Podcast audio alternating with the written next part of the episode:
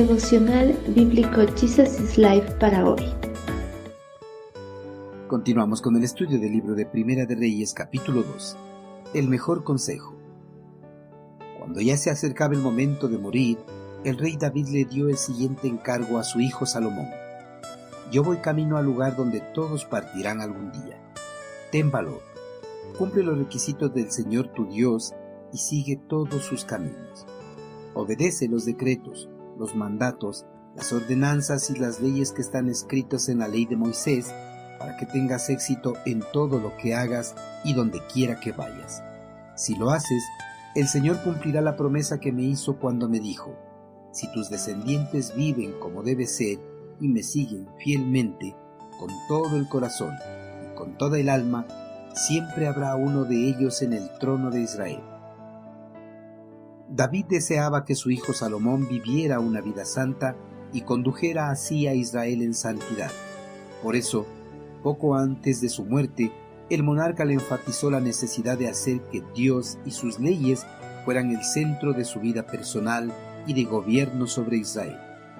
La obediencia, ejemplificando la vida de santidad, era la condición para experimentar una vida rica y plena, próspera y que honrara a Dios. La obediencia era también la condición para el cumplimiento de la promesa de Dios sobre la dinastía de David. El incondicional pacto davídico fue hecho por Dios con David y fue confirmado a Salomón años más tarde. El Creador prometió la perpetuación de la dinastía davídica en el trono de Israel, siempre y cuando su descendencia lo honraran y lo obedecieran, cumpliendo las leyes e instrucciones establecidas en los escritos de Moisés. Por eso David declaró que la obediencia del rey a la ley de Moisés era una condición necesaria para el cumplimiento de la promesa de Dios. Moisés, a través de la inspiración del eterno Creador, escribió las instrucciones a los reyes que iban a gobernar a Israel en el futuro. El rey tenía que hacer una copia manuscrita de la ley de Moisés y estudiarla diariamente, pues en ella los monarcas iban a aprender cómo llegaron a existir todas las cosas, por qué el mundo está tan lleno de pecado y problemas y la manera en que Dios prometió repetidamente que iba a enviar al Salvador del pecado. También aprenderían la importancia de ofrecer los diferentes sacrificios y holocaustos a Dios como recordatorios permanentes del pecado, mientras esperaba el cumplimiento de la venida del Salvador el cual sería el perfecto sacrificio definitivo. Al cumplir esos mandamientos, Salomón demostraría que era un varón cabal y temeroso de Dios. Dios bendice a todos los que le obedecen y cumplen sus instrucciones. En el caso de Salomón, la bendición iba a ser una larga línea de descendientes que iban a gobernar el pueblo de Dios. El más grande de esos descendientes sería el Mesías, que establecería un reino eterno.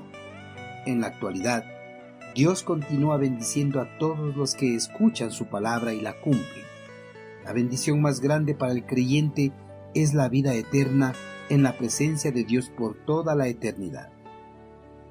Queridos hermanos, David, cuya vida fue un ejemplo de obediencia a la voluntad de Dios, poco antes de su muerte dio un buen consejo a su hijo Salomón para que su reinado sobre Israel tenga las bendiciones del eterno Creador, y así su dinastía permanezca eternamente en el trono de Israel.